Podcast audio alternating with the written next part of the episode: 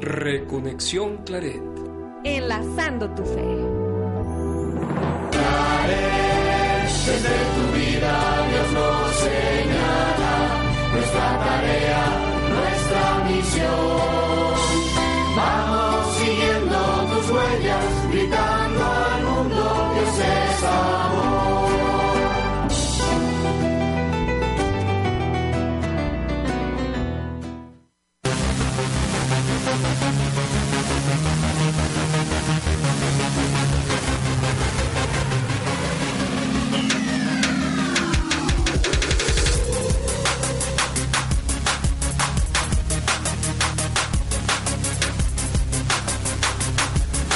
Noches.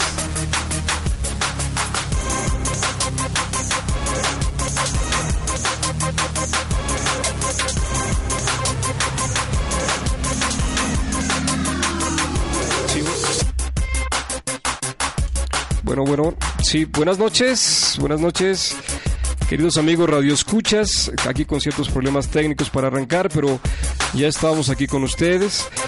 Y bueno, iniciamos, eh, damos la bienvenida eh, a nuestros invitados el día de hoy, al ingeniero Hugo Araiza, a la contadora Patti Pacheco y desde luego a nuestras colaboradoras siempre aquí cercanas, Maru y Bego. Buenas noches.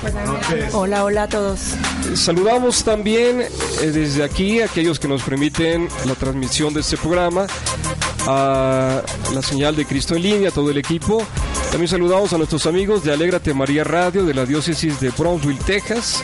Nos han facilitado también la posibilidad de transmitirlo. De manera particular, el señor Heriberto López, director de esa radiodifusora. Y desde luego a nuestros eh, hermanos de Radio Claridad América, quienes retransmiten este programa desde Chicago, Illinois. Estamos ya en la décima sexta entrega de nuestro programa, eh, titulado Amar con Obras, una respuesta cristiana. Eh, el grupo Amar con Obras, así es su nombre, pues empieza justamente a partir de un acontecimiento que estamos hoy a punto de celebrar el primer aniversario, recordarán todos, el sismo del 19 de septiembre. Y bueno, para eso la presencia de este grupo que surgió justamente a partir de ese acontecimiento.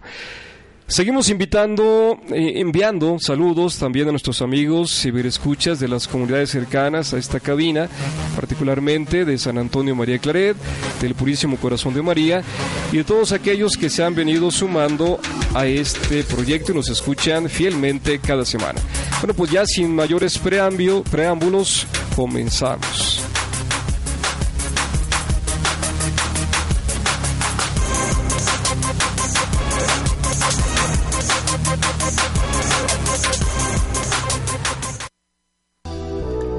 Reconexión Claret.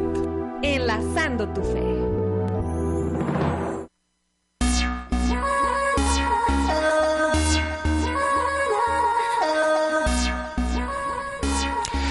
Pues bien, como ya lo hemos anunciado, el tema del día de hoy es eh, Amar con Obras o el grupo Amar con Obras, una respuesta cristiana.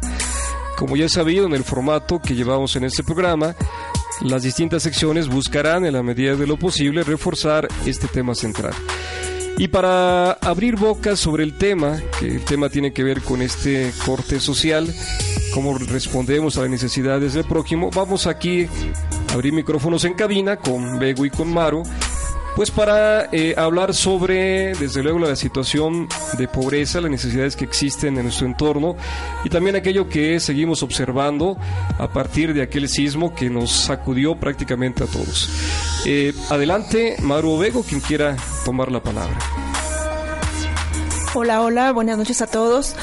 Y esto me hace recordar mucho a mi tía. Cuando yo era chiquita tenía una tía ya muy grande y ella nos repetía mucho, ¿sabes qué? Es que la gente buena en realidad se demuestra con los hechos. Eh, de nada sirve decir soy bueno, como platicábamos también hace un momentito, estoy una persona muy buena, pero no hago nada, ¿no? Es decir, ¿cómo puedes medir la bondad? Eh, o si es que es medible, por supuesto. Pero yo creo que finalmente los hechos hablan. Eso, eso es lo que realmente nos, nos nuestro parámetro, ¿no? Para poder, poder determinar. También a los chicos encaminantes cuando, cuando estamos sesionando, igual e, es el mismo tema, ¿no? Eh, yo les digo, bueno, ¿cómo pueden conocer a alguien bueno? Realmente no se compliquen mucho por sus hechos, tan tan, eso es todo. Eh, yo creo que ese es el, el, parámetro principal, ¿no? Pues yo creo que también retomando lo, lo del año pasado, pues en un momento dado, cuando las cosas no van como nosotros queremos, nos revelamos, ¿no? Decimos, ¿por qué? ¿Por qué está sucediendo esto? Y no nos damos cuenta que estos acontecimientos, precisamente, primero vemos el lado malo y luego sacamos cosas buenas, como en este caso la formación de, del grupo y como mil cosas que a todos nos han pasado, ¿no? Que algún día hemos reflexionado, ¿por qué me pasó esto? Por algo. Diosidencias, les decíamos, ¿no? Y bueno, siempre tratar de ayudar al, al más débil, ¿no? Al más débil en cualquier aspecto. Sí, desde luego, lo que acabas de mencionar, Maru, es un texto que inspira al grupo, ya me lo explicarán Hugo y Patti, pero además eh, la carta de Santiago que estamos escuchando ahora en la liturgia dominical, eh, justamente habla de eso, ¿no? Eh, hablar de, nuestras, de nuestra fe a través de las obras, no hay otra manera de demostrar lo que creemos sino actuando. Y bueno, ya no lo dirán ellos más adelante, pero cabe aquí ya empezar a mencionarlo. El panorama que México tiene en cuanto a pobreza y necesidades es aterrador, realmente preocupante, ¿no? Eh, hay un 53%, o sea, de pobres eh, según los parámetros actuales en la pobreza, que significa que las obras sociales de asistencia, pero también de generadoras de oportunidades son importantísimas en el país. ¿Qué puede hacer eh, los cristianos? ¿Qué podemos hacer los católicos por esto? ¿no? Pues bueno, eh, finalmente un grupo como el que hoy nos visita, Amar con Obras, sin duda que es un ejemplo que se puede replicar y puede entusiasmar también otras acciones. ¿no? Hay ahorita una campaña en el cine y es una organización en donde convoca a todas las fundaciones eh, que existen en México y la verdad es que es increíble cómo México eh, existe toda esa intención, toda esa materia. Y esta campaña es eh, una forma de financiar o de apoyar a diferentes instituciones. El buen ejemplo finalmente se contagia, ¿no? Hay que buscar simplemente la manera de hacerlo. Pues bien, cerramos aquí este primer momento, ya lo platicaremos más a fondo con nuestros invitados.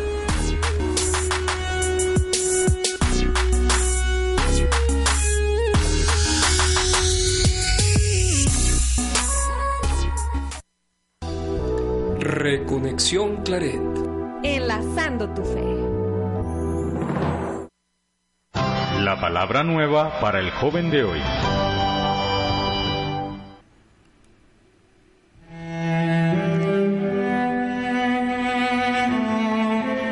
Muy bien, pues vamos ahora a un momento para concentrarnos y dar espacio a la sección que nos lleva a adentrarnos en la grandeza, en la profundidad y belleza de la palabra de Dios.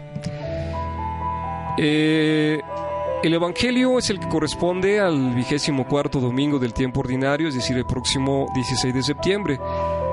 Y escuchamos el capítulo octavo del Evangelio según San Marcos, versos del 27 al 35.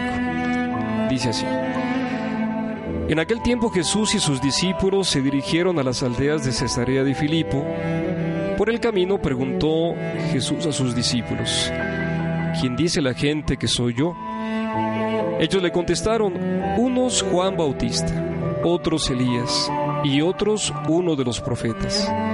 Y él les preguntó, ¿y ustedes quién dicen que soy yo? Pedro le contestó, tú eres el Mesías. Él les prohibió terminantemente decírselo a nadie y empezó a instruirlos. El Hijo del Hombre tiene que padecer mucho, tiene que ser condenado por los ancianos, sumos sacerdotes y escribas, ser ejecutado y resucitar a los tres días. Se lo explicaba con toda claridad. Entonces Pedro se lo llevó aparte y se puso a increparlo. Jesús se volvió y de cara a los discípulos increpó a Pedro. Quítate de mi vista, Satanás. Tú piensas como los hombres, no como Dios. Después llamó a la gente y a sus discípulos y les dijo, el que quiera venir conmigo, que se niegue a sí mismo, que cargue con su cruz y me siga. Miren, el que quiera salvar su vida la perderá, pero el que pierda su vida por mí y por el Evangelio, la salvará. Vamos a enmarcar el texto que escuchamos. San Marcos nos sitúa en la llamada bisagra del Evangelio. Ahí se parte en dos momentos importantes. Es un punto clave de la enseñanza y el ministerio de Jesús. Habían transcurrido poco más de dos años, según los biblistas, y se avicina un momento desencadenante. La pregunta, podríamos decir, es una evaluación de los seguidores de Jesús. ¿Qué dice la gente de mí? Las respuestas indican que aún no hay una plena comprensión de la persona y el ministerio que realizaba Jesús, y por lo tanto del mesianismo que él representaba. Fue Pedro quien por inspiración del Espíritu Santo, más que por su propia conclusión, y tomando la palabra, declara la identidad de Jesús, lo nombra como Mesías e Hijo de Dios vivo. Dicha respuesta trajo una provisión de Jesús y en otros evangelistas su reconocimiento por lo declarado y el encargo como cabeza de la iglesia. Después de eso vino el primer anuncio de la pasión. Ya podemos imaginar el silencio que imperó en el ambiente y la sorpresa, dado que habiendo Pedro reconocido a Jesús como Mesías y con la idea que cada uno tenía sobre su mesianismo, seguramente esperaban todo menos un anuncio de su futura muerte. Y otra vez Pedro fue la voz alta de los demás. No permitiré que esto te suceda. La reacción de Jesús es muy dura. Llama tentador a Pedro, Satanás, porque quería desviar del camino que Dios le pedía a Jesús. Aquí surgen, queridos amigos, tres líneas de reflexión en torno a la pregunta de Jesús, el anuncio de su pasión y la segunda intervención de Pedro. Busquemos entonces aplicarlas a la propia vida, queridos amigos jóvenes, y para esto que nos sirvan las siguientes preguntas. ¿Quién es Jesús para ti? ¿Es algo más que una fórmula aprendida, que un dato histórico? ¿Con qué mesianismo de Jesús te identificas? ¿Aquel glorioso triunfador o aquel que está en el Evangelio?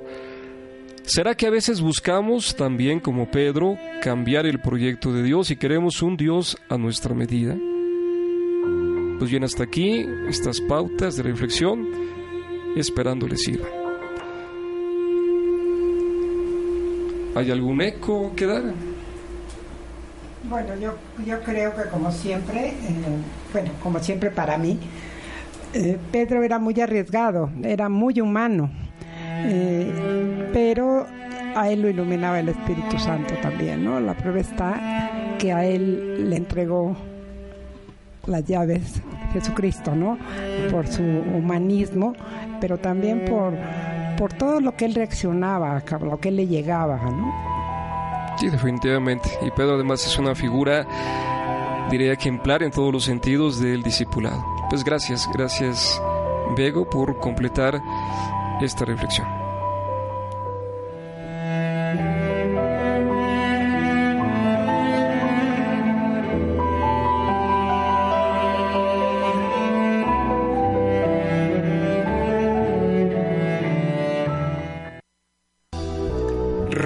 Reconexión Claret.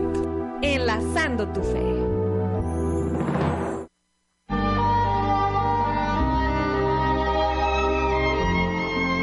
Jóvenes, fe y discernimiento.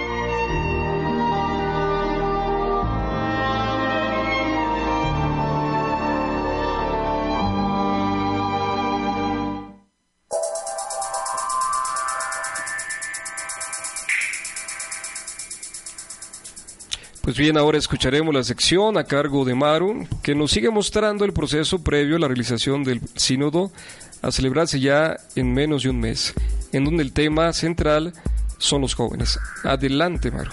Muchas gracias. Y sí, ya como lo habíamos mencionado la semana pasada, ya estamos en cuenta regresiva. Sin embargo, pues yo me pregunto algo, ¿qué podemos hacer o qué podemos avanzar en lo que realmente sucede este evento? Eh, recordemos, empieza el 3 de octubre, termina el 28, es decir, todo el mes. Y como recordamos la semana pasada, platicamos acerca de los nuevos presidentes delegados para el sínodo que nombró el Papa para dar inicio. Eh, eh, en octubre precisamente, son cuatro delegados. Pero, pues bien, como les preguntaba, mientras tanto, ¿qué vamos a hacer, no? Alguna vez, platicando con alguien, me comentaba que las instituciones son como un gran elefante ya que para realizar un cambio y debido a la estructura que se tiene, este cambio generalmente es muy lento. Sí, pues como los elefantes, cuando caminan y su andar es pesado y le piden permiso a una pata para la otra y demás, eh, realmente eh, esto es un ejemplo de lo que sucede en, organizaciones grandes. Sin embargo, en organizaciones pequeñas, llamémosle por ejemplo una familia, estos cambios o estos procesos son más cortos debido también a lo mismo, la estructura. ¿A dónde quiero llegar con todo esto? ¿Qué tiene que ver un elefante con el sínodo, no? Ah, hay otra cosa importante de que una vez que se comienza a mover el elefante no hay quien lo detenga. Es correcto, es correcto, de eso eso no está discusión y es precisamente también eh, lo que esperamos también como resultado de este sínodo. Eh, pues bueno, eh, los resultados y las propuestas que se decidan en el sínodo pues se irán permeando gradualmente hasta algún, algún momento llegar a nosotros. sin embargo, este proceso todavía no sabemos cuánto tiempo va a llevar, ojalá sea breve. Sin embargo, bueno, desconocemos. Para empezar, necesitamos saber primero el resultado que se obtenga. Sin embargo, sin embargo, sí hay cosas que podemos ir haciendo en nuestra comunidad. Si bien pues no podemos hacer un sínodo porque no somos obispos, pero sí podemos proponer grandes cambios o grandes cosas que estén a nuestro alcance. Pequeñas grandes cosas, pequeños detalles que sí podemos con los que sí podemos arrancar. Eh, bueno, déjenme que les comento que todos los sábados nos reunimos el equipo de caminantes. Este equipo está formado principalmente por adolescentes y en cada sesión pues ellos vienen con propuestas, vienen con ideas, nos plasman lo que ha sucedido en la semana. Por ejemplo, eh, la semana pasada estuvimos platicando acerca de lo sucedido en la UNAM, que es algo que a ellos realmente les afectó. También estuvimos platicando un poquito acerca de lo que fue la lo que es la reforma educativa, que los chicos que están en secundaria la están viviendo ahorita en este momento, cambian materias, cambia forma de evaluar, cambian inclusive la forma de expedir los certificados. Eh, y bueno, todo esto pues es una constante, es un cambio que ellos están viviendo, que todos estamos viviendo, en el cual ya estamos haciendo historia. Pero regresando al punto, no, no, no alejándonos mucho de ello, ¿qué podemos hacer nosotros en nuestra comunidad, de nuestra gran iglesia católica? ¿Qué podemos aportar para que los cambios puedan ser más rápidos? ¿Qué ideas podemos proponer a, nuestra autoridad, nuestras autoridades eclesiales locales? Pues aquí el padre René, aquí, este, que pudiera ser viables para hacer crecer en los jóvenes el reino de Dios. Déjenme platicarles que en esta rectoría de Claret de verdad hay gente muy muy interesada en apoyar, en especial todo lo referente a la juventud. Me enteré que, bueno, hace algunos años había coros formados por jóvenes en esta comunidad, había también retiros, había paseos, había eventos organizados por jóvenes y muchas actividades. Ahora yo creo que con las nuevas tecnologías y el ánimo de muchos, espero que de, muchísimos, supongo que se puede hacer esto y más. Y bueno, ¿por qué no hacerlo? ¿Qué estamos esperando? ¿Es necesario esperar respuestas del sínodo para empezar a actuar? Y si nos adelantamos un poquito, bueno, pues yo les invito a que por favor nos envíen sus comentarios, sus propuestas, sus ideas. En realidad aquí hay gente muy valiosa, eh, en muchos lados por supuesto, pero aquí hay gente muy, muy interesada en apoyar todas las ideas de la juventud. Tenemos ánimo, ideas, hay que darle para adelante. Muchas gracias. Gracias, gracias Maru, como siempre interesante tu sección y, y lo que nos dices es cierto, no hay que esperar a que el documento esté. De hecho, ya la etapa preparatoria ya fue involucrando a los jóvenes en temas tan importantes, ¿no? La fe y el discernimiento. ¿Cómo hacerlo eficaz en nuestro ambiente local, ¿no? Sería un reto eh, que hay que empezar pues a, a, afrontar. O sea, nuestro sinodito. Un sinodito, y no solo de obispos. Muy bien, muy bien, gracias, gracias, gracias Maru.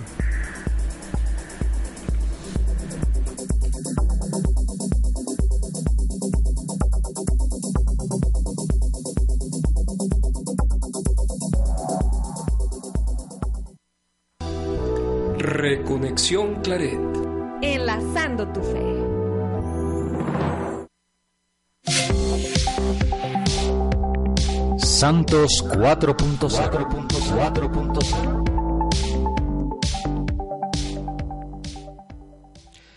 Pues bien, ahora escucharemos la cápsula que nos ofrece Isabel Rodríguez. Eh, como ya lo sabemos, sus reflexiones nos llevan por la búsqueda de la santidad, transitando también por los caminos del correcto uso de los medios digitales. Escuchamos con atención a Isabel. Hola, ¿qué tal? Mi nombre es Isabel Rodríguez y les envío un saludo desde Madrid. El día de hoy en esta sección Santos 4.0 les quiero hablar sobre una herramienta digital muy interesante que nos puede ayudar a crecer en santidad. Esta herramienta es Rezando Voy y la podemos encontrar en la página web www.rezandovoy.org, donde también podremos descargar la aplicación. ¿Qué es Rezando Voy? Pues es una iniciativa de la Compañía de Jesús en España. El equipo que lo realiza está específicamente en Valladolid, aunque hay diversos voluntarios que se suman a este proyecto. Esta herramienta provee reflexiones en torno a la palabra, música católica o que nos puede ayudar a crecer en nuestra fe. Y lo interesante es que estos chicos ofrecen una oración para cada día, de lunes a viernes, y el fin de semana ofrecen la reflexión dominical. Pero lo interesante es cómo está armada la oración. Dura alrededor de 15 minutos y está muy bien planeada. Hay partes de música y cantos, otras en las que se relata algún texto, ya sea del Antiguo o del Nuevo Testamento.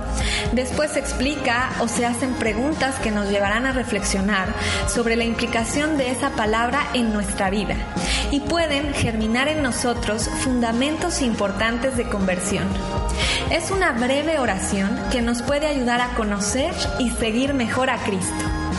Otra cosa interesante es que podemos descargar los audios y guardarlos en nuestra computadora por si queremos volverlos a escuchar o bien oírlos directamente desde la página o aplicación. Y esto nos da una gran ventaja porque no tenemos que estar sentados frente a una computadora ni hacer un espacio de silencio en la noche para escucharlo, sino que gracias a las nuevas tecnologías la portabilidad se vuelve una ventaja. Podemos estar caminando en la calle, haciendo ejercicio en el gym, manejando rumbo al trabajo, en el autobús escolar, en el metro, etc. Y podemos escuchar este mensaje a través de nuestros teléfonos celulares, iPods, iPads, etc. Eso es algo que me parece muy interesante, que cada uno puede decidir si hacer un espacio de silencio para escucharlo o si dejarse alimentar por esta herramienta en la vida cotidiana y aprovechar el tiempo mientras nos transportamos, que también puede ser muy útil. En esta búsqueda de ser santos 4.0, este tipo de herramientas como Rezando Voy nos pueden ayudar a crecer en fe y espiritualidad, a acercarnos más y mejor a Cristo y a amarle en nuestros hermanos. También los invito a buscar otras herramientas útiles en Internet o aplicaciones para su celular que puedan ser un apoyo en la oración y el crecimiento espiritual. Asimismo, los invito a seguirnos en redes sociales Claretianos MX y a dejarnos sus comentarios, así como también pedirles que nos compartan si conocen otras aplicaciones o herramientas digitales que nos puedan ayudar a crecer espiritualmente y a construir el camino de santidad en esta era digital. Eh, pues agradecemos a Isabel y parece que hay una eh, reacción, un comentario, lo he escuchado. Sí, eh, adelante, Maru. Sí, Isabel, pues bienvenida a México, ya te esperamos aquí muy, muy pronto. Y en efecto, Rezando Voy es, es una, una propuesta muy, muy interesante. Son 15 minutos y la verdad es que si uno se lo propone, los puede disfrutar en cualquier momento del día. En lo personal, además de Rezando Voy, hay otro material muy bueno que son las guatapautas. Estas también se publican vía, vía WhatsApp eh, y son de Verbum Day. En especial ahí hay un, un pues locutor, llamémosle así, se llama Palomo, que habla todos los viernes y bueno, me encanta. Pero bueno, gracias. Muy bien, pues gracias, gracias Maru. Vamos ahora a una pausa musical. Eh, el título de este canto es Todo es cuestión de amar. Eh, autor desconocido, no tenemos el dato, pero lo interpreta el coro del seminario de Saltillo. Escuchemos y disfrutemos. ¿Cuántas veces nos hemos preguntado ¿Por qué es difícil escuchar reír a un niño? ¿Por qué la humanidad no puede encontrar la paz? ¿Por qué no vestir nuestra alma de humildad y enseñar al hermano a amar? La vocación que Jesús nos ha dejado se resume en una sola. Que se amen los unos a los otros como yo los he amado. Por eso decimos, es difícil entender que la risa de un casi no se pueda oír por falta de cariño. Es difícil explicar por qué la humanidad hable siempre de paz y no la puede encontrar. Pero es tiempo de cambiar y ver de nuevo al cielo.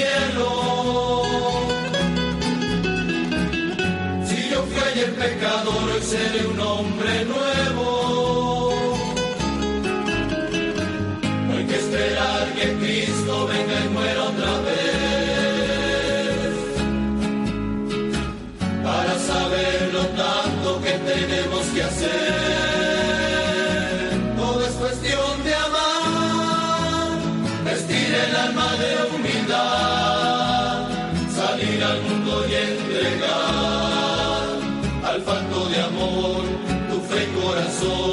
Y así todo cambiará.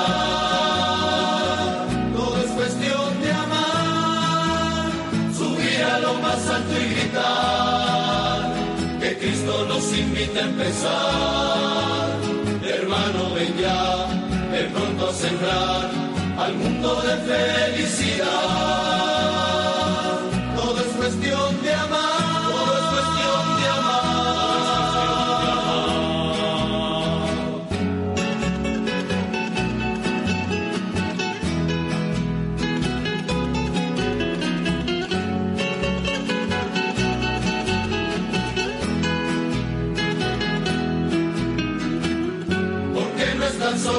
que el mundo será bello,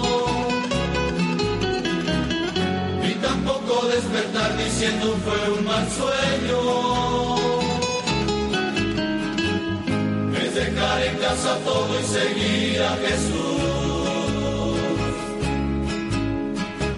Es andar seguro y firme el camino a la cruz. No hay que esperar que alguien toque a la puerta. Si al salir hay tempestad no le demos la vuelta. Es enfrentarte a todo cortante con Jesús. Es no negar la mano a quien quiere ver la luz.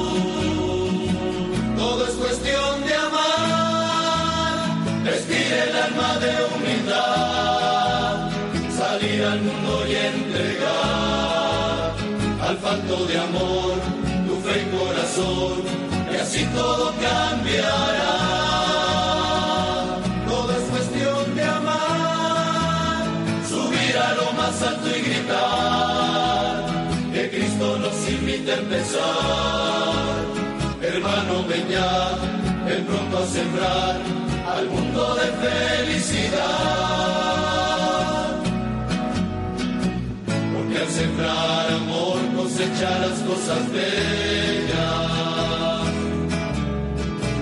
Estarás cerca de Dios que tocarán las estrellas. Verás a Dios quitar tu cruz, darás al mundo nueva luz. Verás a Dios quitar tu cruz, darás al mundo nueva luz. Todo es cuestión de amar, todo es cuestión de amar, todo es cuestión de amar. Reconexión Claret. Enlazando tu fe. Entrevistas.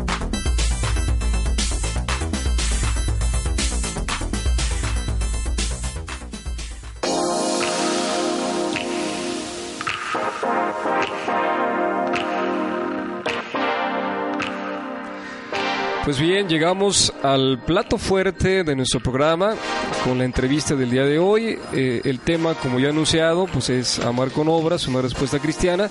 Y están con nosotros integrantes de este grupo. Eh, ellos son Patricia Pacheco, buenas noches. Hola, buenas noches. Y eh, Hugo Araiza. Araiza. Patti es contadora y Hugo es ingeniero mecánico. Ambos son parte de este, de este grupo, nacidos justamente a partir de los sismos del año pasado. Pues vamos a, vamos a empezar pues con este momento de entrevista, si les parece. Empezamos con una pregunta general. Empezamos con una pregunta general. Eh, ¿Qué impresión se tiene de la pobreza en México y específicamente de los signos de ella en las colonias circundantes, es decir, eh, el Valle, Narvarte, en fin. ¿Qué observamos en nuestro alrededor? ¿Podrías eh, contestarnos, Pati? Sí, cómo no. Eh, pues yo me quedé impresionada, ya lo comentó el padre René, de la pobreza en nuestro país. En nuestro país, 53 millones de personas que viven en pobreza. Algo se llama pobreza extrema o pobreza en diferentes niveles pero es un, es un porcentaje alarmante.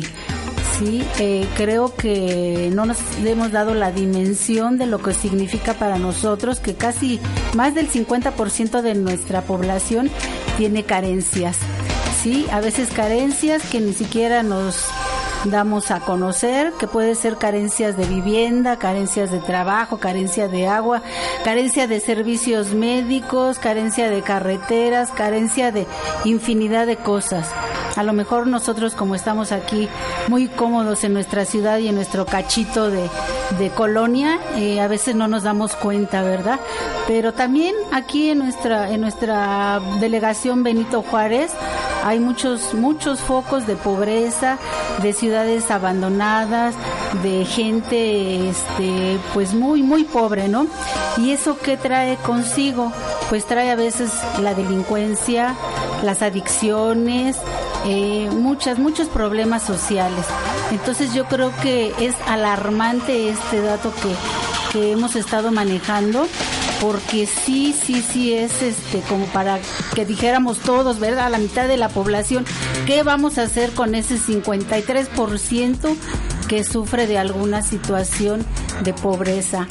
Entonces yo los quiero invitar que todos hagamos un, un frente desde donde estemos cada uno de nosotros, hacer algo, algo, algo que sea, aunque sea pequeñito, pero que nos mueva, que nos mueva a cambiar esa situación de vida de tantas y tantas personas. Estaba viendo que el, el, estado más pobre antes era Chiapas, pero ahora ya según las estadísticas viene a ser el estado de Oaxaca. Entonces ese estado de Oaxaca que nosotros sabemos que en parte de su problemática es la educación. Con tanto problema del magisterio, yo creo que ahí los está llevando un poquito a, a ese desastre, ese desastre de pobreza, ¿verdad? Entonces, eh, también Chiapas, pues yo he recorrido, he tenido la fortuna de recorrer muchos lugares de, de Chiapas y de veras que te quedas, pero sí con el corazón, pero chiquitito, ¿verdad? De ver tanta, tanta pobreza en nuestro país. Y diríamos que mientras exista pobreza y desigualdad, hay algo que hacer, ¿no? Y hay quien pone la pobreza y la desigualdad como la causa de este desajuste social que tenemos. Pues gracias, Patti. Vamos a, vamos a avanzar en la entrevista y miren, eh, justamente dentro de seis días celebramos un aniversario de los sismos eh, S19, ¿no? 19 de septiembre. ¿Cuál es la impresión que tenemos? Porque justamente a partir de ahí, nos lo explicarán más adelante, por ahí, ahí surge la inspiración de este grupo.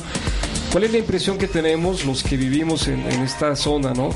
Eh, de las más afectadas, ¿no? En la Ciudad de México, de las tareas de reconstrucción, de lo que ha venido sucediendo en estos, en estos 11 meses y fracción. ¿Nos podrías eh, compartir tu impresión de lo visto, Hugo? Más que celebrar, vamos a conmemorar. Conmemorar. Es decir, vamos a tener una memoria colectiva de lo que sucedió hace un año. Correcto, sí. Y fue una cosa completamente que nos agarró desprevenidos a todos. Ya estamos muy acostumbrados a hacer simulacros, es más, ese día se hizo un simulacro un par de horas antes. Pero lo que nos descubrió fue que no tenemos una cultura de previsión. Simplemente hacemos un simulacro para salirnos del, del edificio en caso de que se cayera. Pero ok, ahora que se cayó, ¿qué íbamos a hacer? no había ninguna previsión en ese aspecto, es decir, no había edificios asegurados, el gobierno federal ni el, ni el, estatal, en este caso del sitio federal, tenían los recursos para poder auxiliar a las víctimas, las mismas víctimas tampoco tenían la forma de reconstruir, y eso lo estamos viviendo ahora. Ya tenemos un año de que sucedió esta tragedia y todos los edificios que se cayeron pues en general siguen destruidos. Lo único que ha hecho el gobierno del Distrito Federal es tirar a todas las construcciones que estaban en peligro porque los transeúntes podían ser en un momento dado este, tener un problema que se derrumban encima de ellos, ¿no? Lo de ahí fuera no han reconstruido nada, sino simplemente acabar con, con ese foco de, de peligro. Entonces, yo creo que lo más interesante de todo esto y lo más importante es saber si, si en lugar de, bueno, además de estar haciendo lo que son los simulacros de evacuación, ¿verdad? También comenzar a tener un poquito de, de previsión, comprar seguros, vaya, ese tipo de cosas para que ya sabemos que esto se va a repetir, vaya, no hay forma de evitarlo, ¿no? Claro. Que no nos agarre desprevenidos en ese aspecto de poder reconstruir. Desde luego. Y la impresión que se tiene, al menos a simple vista, es que el proceso va muy lento, ¿no? Hay por ahí... pero va lento por eso, porque no hay, no hay no hay recursos, vaya, o, los recursos que llegaron no había forma de poderlos manejar, es una cosa completamente oscura, este, no se sabe dónde quedaron, ese es, lo que lo que está pasando, como, como no habían las instancias adecuadas, Hay opacidad también. Muy bien, pues vamos, es, es la impresión generalizada, no solamente de los que estamos cerca de una de las zonas afectadas. Y bueno, vamos a hablar ahora, tratemos de concentrarnos ahora eh, justamente en la existencia, la formación de este grupo. Sabemos que la inspiración del grupo al que ustedes pertenecen y que, vamos a decirlo también, dos de los que estamos aquí en cabina somos parte de él, Begoña y un servidor, pues surge justamente eh, a partir de una experiencia sucedida posterior al día del sismo. ¿Podrían, podrían eh, hablarnos de eso, Pati? Sí, cómo no. Ese día del, del sismo pues fue tan, tan difícil para toda la población que este pues todo mundo rompió en, en a qué hacer, qué ayudar y nosotros pues aquí desde Claret y desde la parroquia se abrió el, el dispensario del Valle para para llevar alimentos, llevar sándwiches, llevar comida, llevar todo y, lo más este eh, pues la situación más, pues dentro de lo difícil, más conmovedora fue todos los jóvenes que se acercaron a ayudar. Esa fue una de las situaciones de solidaridad más, más bonitas que se, que se tuvo ese día. Eh, se repartieron alimentos, eh, parece que dos, dos días estuvieron casi día y noche viendo y yendo a los lugares donde se podía pasar porque había mucha, muchas dificultades en el camino, se llevaron a otros estados. Este, la verdad, ese, esos dos días de, de que se abrió el dispensario del Valle fueron muy, muy, muy este, productivos en, en, alimentar a las personas. Eh, hubo otros muchos, muchos centros de acopio eh, en la ciudad, o sea, fue una solidaridad muy, muy buena, ¿no? Pero esa parte fue la que a nosotros nos, nos tocó, se llevó también agua. Eh, medicamentos, eh, toda esa hora que, que, se vivió esos, ese día y al día siguiente fue muy conmovedora y productiva para, pues, para el objetivo que se requería en ese momento. Sí, sin duda, completando lo que nos compartes, Patti, eh, Begoña y yo estuvimos ahí en, ese día y es donde hubo contacto con personas pues interesadas y sensibilizadas en ayudar, ¿no? Yo agregaría lo que nos has dicho que que bueno, hubo presencia de más de 100 jóvenes los dos días, se fueron jornadas de todo el día, el primer día 20, luego medio el siguiente día, y la generosidad de la gente se manifestó, es decir, solo recordar lo que, lo que pasa después de una desgracia, cuando en el corazón de las personas hay bondad y generosidad, pareciera que Dios nos pone un acontecimiento, ¿no? Vamos a profundizar que Dios nos mande tragedias, pero un acontecimiento donde hace brotar lo bueno de los demás. Eh, bueno, vamos, sin duda hay mucho que decir en torno a esto, pero vamos a avanzar un poquito y eh, pues les preguntamos cómo es que el grupo cómo nace ya concretamente, cuáles son los pasos que han dado, por qué el, nombre de Amar con Obras, en fin, qué han hecho a lo largo de este año de existencia, quiénes lo conforman, en fin, todo lo que tiene que ver con eh, lo que el grupo es, la identidad del grupo a partir de ese acontecimiento. ¿Quién, quién guste comenzar, por favor? Bien, eh, yo quisiera comentar una cosa. Eh, el nombre del grupo que se llama Amar con Obras está inspirado en la carta de San Juan, la primera carta de San Juan, eh, capítulo 3, versículo 17 y 18. Me voy a permitir leerlo. Dice en el capítulo 17, versículo 17: Si uno goza de riquezas en este mundo y cierra su corazón cuando ve a su hermano en apuros, ¿cómo puede permanecer en él el amor de Dios? Hijitos, no amemos con puras palabras y de labios para afuera, sino de verdad y con obras. Muy claro el texto, ¿no? Eh, nosotros pertenecemos aquí al, eh, al templo de Santo María Claret, que está ubicado en la esquina de Avenida Cuauhtémoc con Avenida Eugenia. Y precisamente en menos de cuatro cuadras alrededor se cayeron tres edificios. Entonces, precisamente enfrente de nuestra eh, rectoría se cerró la avenida Eugenia para que pudieran entrar todos los equipos de salvamento y esto ocasionó una serie de trastornos en la feligresía porque simplemente no podían ni siquiera acudir a misa porque está todo cerrado. ¿no? Esto nos, nos mueve a todos eh, y se convoca, vaya, lo que yo comenzaba hace un rato, ¿no? de que no hay ninguna, ninguna cultura de prevención, ¿no? espontáneamente se convoca a una colecta espontáneamente todos los, los feligreses colectan en un solo domingo el equivalente a un mes de colectas. Con esto nuestro padre provincial acude a, la diócesis acá de Cuautla y se encuentra con que pues, había mucha necesidad. Entonces, armado con lo, con lo que llevaba de dinero, dijo, bueno, no voy a poder resolver el problema a nadie, pero a lo mejor podemos ayudar a alguien. Entonces, en una de las poblaciones, va con uno, con el, con el, el, el, el, profesor, el maestro municipal, ¿no? Y le dice, oye, dime con quién, a quién puedo ayudarle. dice, pues vaya con doña fulanita y tal. Entonces llega a la, al lugar donde estaba la casa de esa fulanita, ¿no? Y se encuentra con cuatro palos y una manta cubriendo. Entonces dice, oiga, mire, venimos desde la rectoría de San Antonio y María Claret a ofrecerle una ayuda para que usted pueda reconstruir. Dice, padre, hay gente más amolada que yo por favor, vaya con ellos. Sí, sí. Yo cuando me enteré de esto, vaya, fue un testimonio tremendo de cristiandad, de fe, ¿no? Conmovedor, sí. Completamente conmovedor. Seguí y se cuenta aquí en la rectoría y hubo quien inmediatamente pues donó una televisión, se hizo una rifa, se tiene todavía más recursos, se sigue ayudando a, a, las, a las personas de esa comunidad, pero entonces nos damos cuenta que a tres cuadras de nuestra rectoría también hay mucha necesidad. Entonces decidimos ayudar a los, a los damnificados que están en la esquina de Yacatas con, con, con Concepción Beistegui. Sí, les dimos una pequeña ayuda. Y además de eso, hay otra cosa bien importante. En la entrada de nuestro templo, todos los domingos se junta un grupo de Marías, como así cariñosamente les hemos dicho, ¿no? Porque casualmente todas se llaman María algo, María Mercedes. Sí, Entonces, este, Bien entonces eh, se nos ocurre pues que para qué vamos tan lejos hasta hasta Cuautla teniendo la necesidad en las puertas mismas de nuestro templo, ¿sí? Sí. Y ahí fue cuando comenzamos a hacer también otra labor que es todos los domingos últimos de cada mes ofrecemos un pequeño desayuno a, ellas, a esas personas y se han ido acercando tanto ellas como los indigentes que están a la vuelta en la estación Eugenia del Metro que duermen allí en la noche porque es encuentran un poco de refugio y un poco de calor.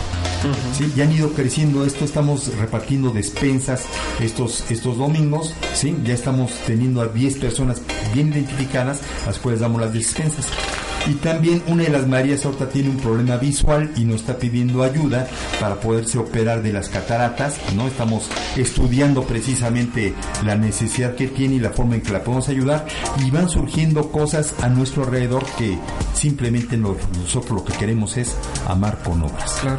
¿Podría eh, completar eh, parte Sí, un poco claro lo que, que ya sí. nos ha dicho? A mí lo que lo que me ha gustado también de esta obra es que eh, queremos involucrar a toda la comunidad. Las despensas que se han repartido realmente han salido de todas las feligreses que acuden a las misas eh, en los domingos, se ha conformado esos paquetes. Eh, eh, entonces, esa, esa parte es muy importante porque de ahí pueden surgir más ayudas, más manos, más ideas, más gente a quien ayudar.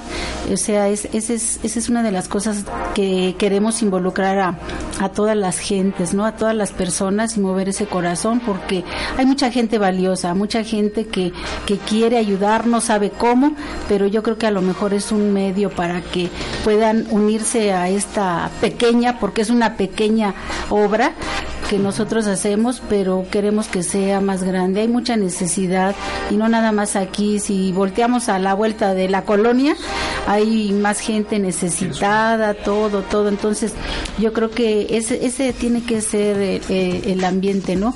Que con una pequeña obra eh, más gente quiera colaborar y hacer más cosas, más cosas grandes para, para todas las esto, demás esto personas. que, que dices, Pati, eh, hay, hay que decirlo, ¿no? no somos nosotros el, el origen de las obras buenas en nuestro Así alrededor, ¿no? Y, y la presencia de estas Marías pues tiene ya mucho tiempo.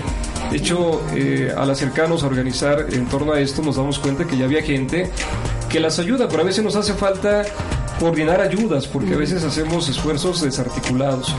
Hay que decir también, bueno, que en torno a estas personas que conviven con nosotros los fines de semana, pues hay una persona que está en silla de ruedas, también hubo un donador eh, que hizo permanecer anónimo que regaló una silla de ruedas y se han acercado también inmigrantes ¿no? que han venido a, a pedir apoyo y, y vamos, intentamos intentamos ayudar, pero vamos con conocimiento de causa, ¿no? Porque una ayuda de repente eh, no bien dirigida puede ser no, no asistencialista, que no, no motive a la persona en necesidad, ¿no? Estamos en la última parte del tiempo que nos permite este programa. Eh, le robaremos por ahí algo a la producción, pero eh, ¿qué mensaje darían que podemos dirigir particularmente a los jóvenes, para ellos va dirigido este programa, en torno al objetivo de este grupo, en torno al surgimiento y la inspiración de este grupo. Sin duda que algo podemos y hemos aprendido de ellos, pero ¿qué mensaje concreto le dirigirían? Si quieres, Hugo, compartirnos un poquito esto. Aquí hay una cosa bien importante. Si nosotros recordamos la multiplicación de los panes, quien la propició fue un joven, precisamente. El que llevaba ahí eh, las- los tres pescados y los cinco panes. Y Jesús lo que hizo fue simplemente decirle, oye, vamos a repartirlo. Todo mundo siguió el ejemplo y es por eso que se viene este prodigio. Entonces, los jóvenes tienen mucho que aportar muchas veces dicen, es que yo no tengo nada. Claro que sí, tienes tus manos, tienes tu corazón, tienes tu tiempo para poderlo compartir con los demás. No solamente son cosas físicas, sino que también son cosas espirituales, son acompañamiento. Vaya, el sentarse con esas personas necesitas escucharlas, a poder platicar con ellas, porque aunque ustedes no lo crean, están completamente abandonadas, en soledad, ¿no? Y los jóvenes tienen esa, esa chispa, esa alegría de vivir que las pueden contagiar en un momento dado y eso es una, un aporte muy importante que pueden dar los jóvenes en este aspecto. Gracias, gracias Hugo. Sin duda, eh, esto motiva ya la generosidad innata de ellos, ¿no? Que, que de hecho participan los jóvenes, ¿no? Lo vimos ya en el testimonio de este eh, 19 de septiembre del año pasado, pero, pero también lo hacen en otras organizaciones. ¿Qué completarías, Patti, a esto ya dicho por Hugo como un mensaje? Tú tienes hijas jóvenes, Hugo también tiene hijos jóvenes. ¿Qué les dirían también pensando en ellos, no? Pues yo creo que ahorita los jóvenes eh, siento que están un poquito distraídos, ¿no? Distraídos con toda la, este, sus computadoras, su- sus redes sociales y todo, ¿no? Pero hay de todo.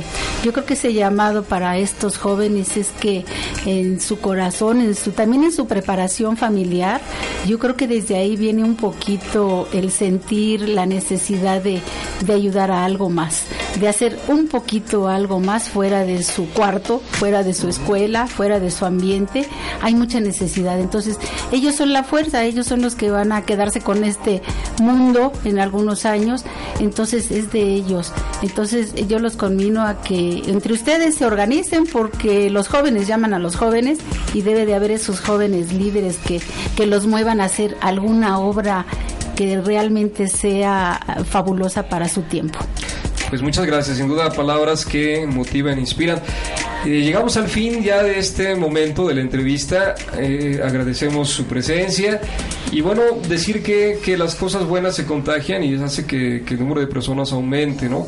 El grupo que empezó pues con uno, dos o tres por ahí motivados, pues hoy el grupo ya se suma cerca de 10 participantes, ¿no? Ojalá que, que también haya por ahí presencia de jóvenes hoy que dirigimos este mensaje. Gracias Patti, gracias Hugo por habernos acompañado. Esperemos que más adelante haya por ahí también este una segunda visita.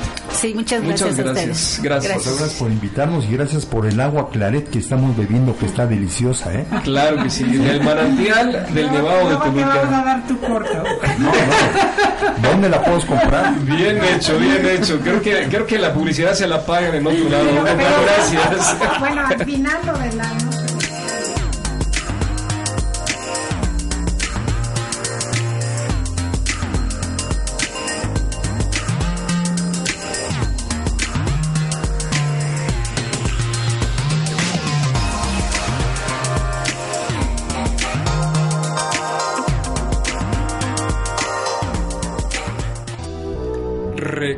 Claret.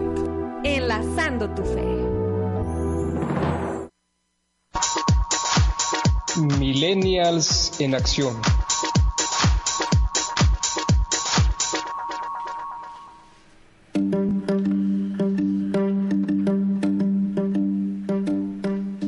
Pues muy bien, llegamos ahora al momento del broche de oro de las secciones de este programa con la sección que nos dirige Bego y nos lleva a reflexionar en ella sobre lo que los jóvenes millennials viven, gozan, sufren, sienten, etcétera. Gracias, buenas noches otra vez. Eh, a casi un año de este terrible terremoto en México, que cimbró no solo el cuerpo, sino también la conciencia y el corazón de muchas personas, de las que aún en medio de la tragedia brotaron sentimientos de solidaridad y apoyo para los necesitados. Y qué mejor ejemplo que nuestros invitados del día de hoy, representantes del grupo Amar con Obras el cual, como ya escuchamos, a raíz de ese sismo decidió hacer algo por el otro, por el prójimo. Recordemos esta maravillosa frase de la Madre Teresa de Calcuta.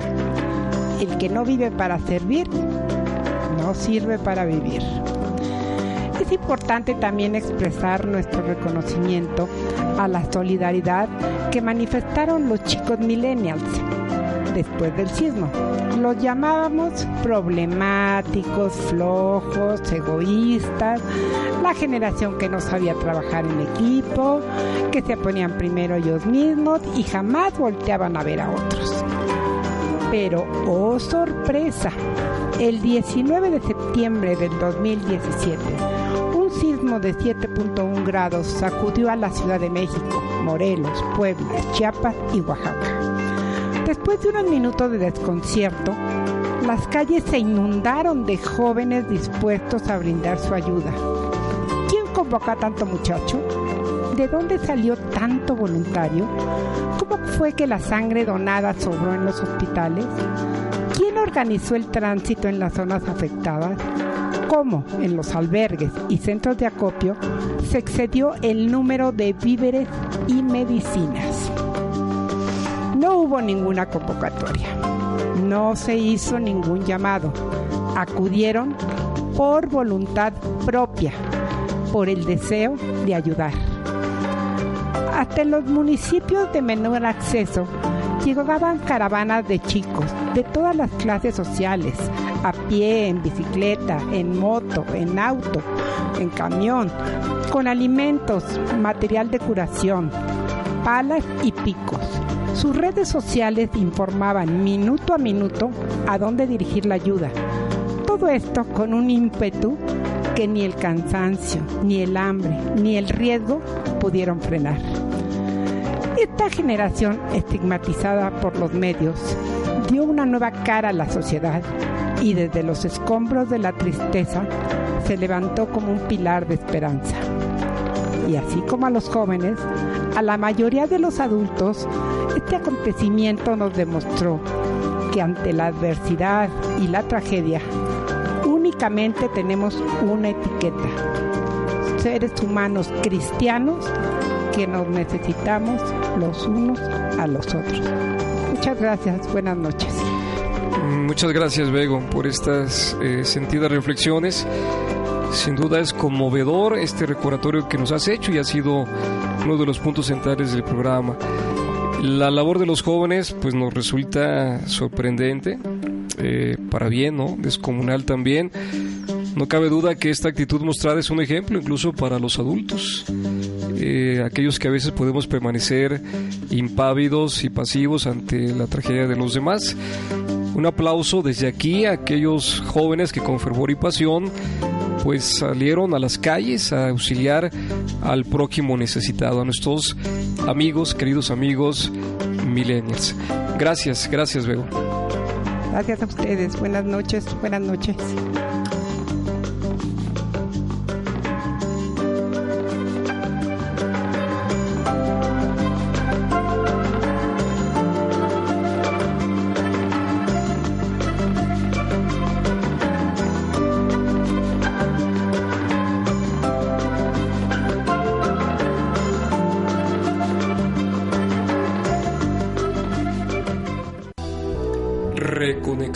Claret. Enlazando tu fe. Este es un clic para compartir ideas, emociones y buena vibra. La mejor música católica. Invitados super wow.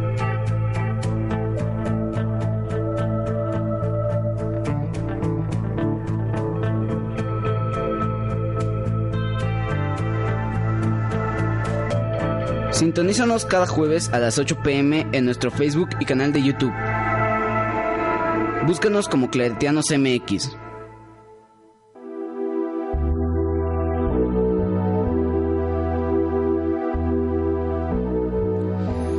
Pues bien, hemos llegado al final de la edición de este programa, la décima sexta. Agradecemos como siempre a nuestros amigos ciberescuchas que nos han seguido a lo largo de esta hora. Vamos a eh, mandar saludos a quienes nos han seguido en redes sociales. Me parece que tenemos por ahí algunos saludos pendientes. Eh, saludamos entonces. Maru, ¿tienes tú el, el, dato? Sí, este, muchos saludos a Aura Azul, que nos acompaña nuevamente, a Lourdes Almaguer, que también está aquí presente, al padre Ernesto y al equipo de caminantes. Tenemos también más, más saludos eh, al grupo de Amar con Obras, les mandan muchos, muchas felicitaciones y también saludos al padre René. Muchas gracias. Y bueno, desde luego damos las gracias a los invitados, como ya se ha dicho, eh, gracias también a nuestras colaboradoras cercanas, Maru y Bego, locutoras de este programa, a Reinel, que desde el control remoto dirige la conexión a las estaciones y las redes sociales. Saludamos y también agradecemos a Isabel, Isabel que ha colaborado con la sección Santos 4.0, que ya recientemente ha cruzado el charco y viene a celebrar aquí las fiestas patrias con nosotros. Eh, los invitamos a que nos sigan en nuestras redes sociales, ya lo saben, el identificador Claretianos MX en Facebook, Twitter y YouTube, a que nos dejen comentarios y sugerencias para poder mejorar eh, este trabajo que hacemos para ustedes. Y bueno, eh, tenemos un, una invitación que nos hace el grupo Amar con Obras. Eh, adelante, tenemos también el poste por ahí pegado en el video de las redes sociales. Adelante. Hay mucha gente que se ha interesado en saber cómo puede ayudar amar con obras. Es muy simple. Lo que les vamos a invitar es a que se diviertan el día 22 de septiembre y que acudan al templo de San Antonio María Claret, ubicado en Eugenia, esquina con Cuauhtémoc, que a las 7 de la noche vamos a tener una noche mexicana excepcional, ¿verdad, Pati? Sí, así es. Tenemos preparado. Ya me, ya me comprometieron a llevar pozole, así es que no me vayan a dejar sola con mi pozole porque todo se tiene que consumir. El mejor pozole de México. Así es. va a haber antojitos mexicanos, va a haber este un grupo musical y sobre todo para las para las que nos gusta bailar están invitados todos, ¿eh? Voy a bailar yo, así que. Ah, bueno. Claro que sí, pueden, pueden ver ahí en el póster, hay un donativo mínimo para participar y bueno, hay una causa noble que es justamente seguir, seguir ayudando si tú nos ayudas. Eh, vamos también a anunciar el próximo, el próximo programa. Eh, será dedicado a la labor que realiza la Fundación Pontificia ayuda a la iglesia necesitada, con sede en México, la, con siglas en inglés ACN. Tendremos la participación de, un miembro activo, se llama Gabriel. Él transmitía desde la cabina de Aguascalientes y estará con nosotros para hablarnos de la labor de, esta fundación aquí en México. Y bueno, estamos ya a punto de cerrar. Tenemos, no sé, algún otro aviso que dar. Nos quedan algunos segundos. Que vengan vestidos con trajes tradicionales. Es una noche mexicana nos puedes a gritar. Claro, a dejarnos crecer los, los bigotes para esa fecha. Mujeres de trencitas, hombres de bigotes. Muy bien, pues... Eh... que nos divertimos, convivimos, ah, eso es lo más importante. Hacemos comunidad. Hacemos muchísimas cosas, no falten. Los esperamos el próximo sábado 22 a las 7 de la noche eh, lo bueno se pondrá después de la, de la misa de 7. ¿Cómo pueden adquirir los boletos? ¿Cómo se pueden adquirir? ¿En las oficinas de San Antonio María Claret o como dicen por ahí? O el domingo que viene en la iglesia de San Antonio terminando sobre todo la misa de 10 y la misa de 2 de la tarde. Estamos ya llegando según nuestro cronómetro y producción al final de este programa. Agradecemos de verdad su atención y que nos hayan acompañado en esta emisión. Muy buenas noches a todos. Buenas noches. Gracias, buenas noches. Y viva México. Ah, adiós. Hola, hijos. Hola, Hola, abuelita. Proclamando el mensaje del amor. Llegaste hasta las islas más lejanas. Anunciando a los hombres el perdón.